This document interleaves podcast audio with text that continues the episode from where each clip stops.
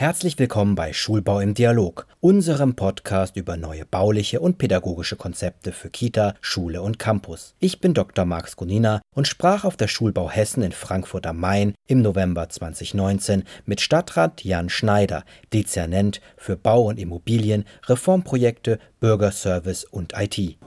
Ich spreche jetzt mit dem Stadtrat Jan Schneider. Und meine erste Frage ist, gibt es Methoden, um alte Schulen bautechnisch zu modernisieren? Sie leiten ja auch das Dezernat für Reformprojekte, Immobilien und unter anderem Bürgerservice und IT. Können Sie etwas dazu sagen aus der technischen Sicht? Ja, das Amt für Bau und Immobilien, für das ich auch verantwortlich bin, hat in den letzten Jahren eine ganze Reihe von Wegen entwickelt, wie man auch mit alten Schulgebäuden sinnvoll und wirtschaftlich umgehen kann. Es gibt verschiedene Wege, sehr abhängig davon, wie in Mitleidenschaft gezogen die Bausubstanz ist. Wir sind durchaus in der Lage, auch mit bestehenden Gebäuden umzugehen, die auch relativ wirtschaftlich umzubauen.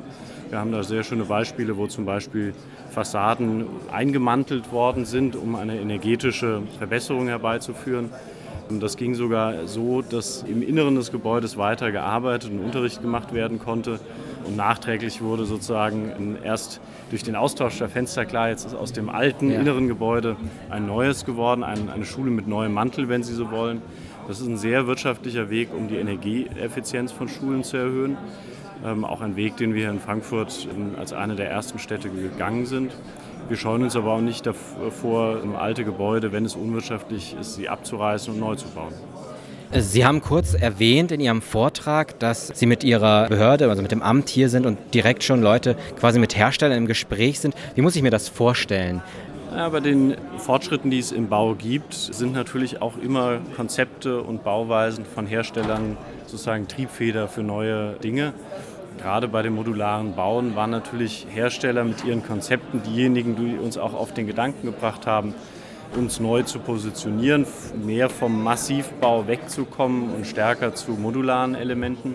Das kann im Holzbau sein, das haben wir aber auch schon im Betonmodulbau gemacht, was auch eine starke Verkürzung der Bauzeiten äh, mit sich bringt, sodass wir immer versuchen, die neuesten bautechnischen Trends aufzugreifen und zu überlegen, wie man neue Konzepte und auch neue Wege nutzen kann, um beim Bauen schneller und wirtschaftlicher zu werden. Thema Digitalisierung ist in aller Munde. Und was ist nötig und was ist nur Spielerei? Was braucht die Schule und was muss man bedenken beim Bau einer neuen Schule? Ja, beim Bau neuer Schulen ist es sicherlich ein wichtiger Aspekt, die spätere Digitalisierung oder die Digitalisierung auch ab Beginn des Schulbetriebs mitzudenken, dass man entsprechende Verkabelungen, die Cat7-Kabel äh, direkt mitdenkt, dass man auch sich Gedanken darüber macht, wo Router in den Schulen verbaut werden können. Im Idealfall ist das ab dem ersten Tag dann der Fall. Wir sind ja gerade dabei, die bestehenden Schulen sukzessive mit WLAN zu versorgen. Die ersten 15 Schulen sind am Netz, die nächsten 15 kommen jetzt in der nächsten Zeit. Und da sind wir durchaus dabei, auch die Digitalisierung in die Schulen zu bringen. Wobei man auch sagen muss, unabhängig von WLAN oder nicht, sind wir in den Frankfurter Schulen sehr weit mit der Nutzung von digitalen Medien. Ich glaube, das ist unabhängig vom Baualter der Schule durchaus bis jetzt auch schon ein Standardaspekt. Können Sie da ein Beispiel nennen? Naja, wir haben viele auch ältere Schulen, die mit ganz modernen Geräten ausgerüstet sind. Ich war erst unlängst in einer Berufsschule, in der Mediengestalter ausgebildet werden zum Beispiel, die mir erzählt haben und auch gezeigt haben, einen großen Computerarbeitsraum mit 30, 35 hochwertigen Macs, mit denen man eben wunderbar Bildbearbeitung betreiben kann. Da sieht man, dass die Stadt durchaus auch viel Geld in die Hand nimmt, um den Schülerinnen und Schülern moderne Geräte zur Verfügung zu stellen. Auch Sie möchte ich fragen, Sie sind äh, kurz über die Schulbaumesse gegangen. Was ist Ihr Eindruck? Welchen Stellenwert hat das für Sie, dass es diese Messe gibt? Ja, die Messen sind generell, und das gilt auch für die Schulbaumesse, natürlich ein wichtiger Ort des Austauschs, des Kennenlernens.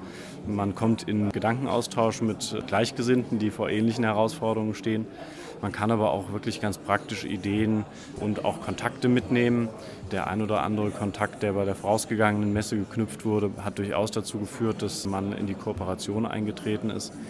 Und dafür sind solche Messen gut, weil wir eben auf engem Raum geballt alle, die in diesem Feld sich tummeln, zusammen haben und sie auch einen sehr guten Überblick über den Markt bekommen, was für uns als Bauverwaltung auch sehr wichtig ist. Herzlichen Dank für das kurze Interview. Ich wünsche Ihnen dann weiterhin ganz viel Spaß. Dankeschön. Schulbau im Dialog ist ein Podcast des Kubus Medienverlags. Weitere Informationen zum Interview finden Sie im Schulbaumagazin und auf www.schulbau-messe.de.